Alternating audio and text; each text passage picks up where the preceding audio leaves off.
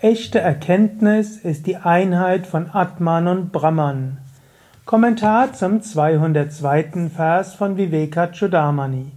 Shankara schreibt: Vinivridhir bhavetasya samyaknyanena nanyatha brahmatmaikatva vijnanam samyaknyanam shrudhermatam das falsche Wissen hört auf zu existieren, wenn wahres Wissen entsteht. Und wahre Erkenntnis bedeutet nach den Schriften die Erfahrung der Einheit von Brahman. Vinivritti, aufhören. Bhavet wird erfolgt sein. Und zwar was für eine Aufhören? Tasya, die Verbindung. Also, die Verbindung mit Nichtwissen, die er im vorigen Vers genannt hat, die hört auf. Und zwar wann? Samyak Jnanena. Durch wahre Erkenntnis. Jnana Erkenntnis, Samyak wahre Erkenntnis.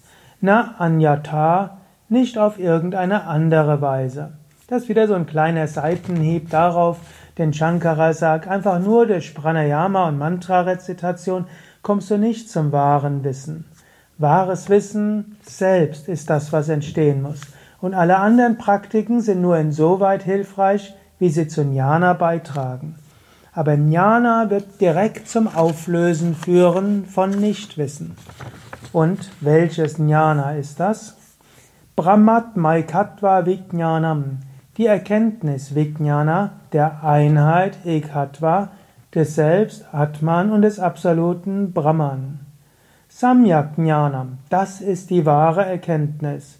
Shrute, das, die heiligen Schriften, Matam, aufgrund der heiligen Schriften wird das als die wahre Erkenntnis erachtet.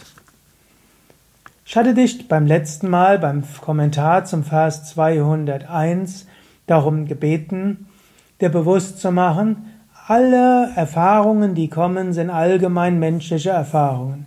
Eigentlich machst du gar keine individuellen Erfahrungen. Man könnte sagen, es gibt ein Brahman und dieses unendliche Brahman macht die ganzen Erfahrungen. Daher sei dir bewusst, Aham Brahmasmi, ich bin Brahman.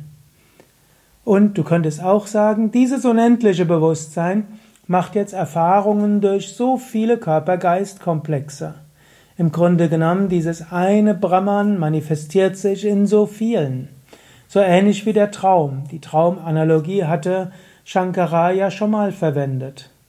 Im Traum gibt es nur ein Bewusstsein, nämlich der Träumende. Wenn du träumst, du seist in einer Stadt, dann gibt es vielleicht in der Stadt Zehntausende von Menschen. Mit ein paar Dutzend davon kannst du dich unterhalten. Aber wer sind diese Menschen, mit denen du dich im Traum unterhältst? Die Menschen, mit denen du dich im Traum unterhältst, sind auch nur Manifestationen des einen Brahman das, oder des einen Bewusstseins. Du, der Träumende, bist die Einzelseele, als der du dich jetzt identifizierst, du bist aber auch die Seele von allen anderen Traumgestalten. In dieser Weise, es gibt nur ein Selbst. Und dieses Selbst manifestiert sich durch diesen Körper-Geist-Komplex, aber auch durch so viele andere Körper-Geist-Komplexe.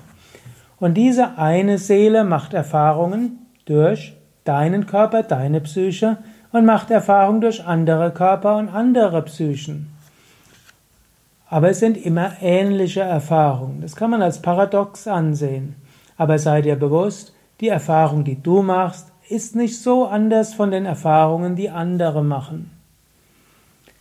Sei dir bewusst, was andere für Erfahrungen machen, sind ähnliche Erfahrungen, die auch du machst.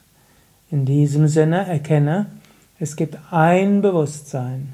Dieses Bewusstsein macht Erfahrungen durch so viele Körper und Psychen. Und die Erfahrungen, die dieses eine Bewusstsein macht durch so viele Körper und Psychen, sind gar nicht so unterschiedlich.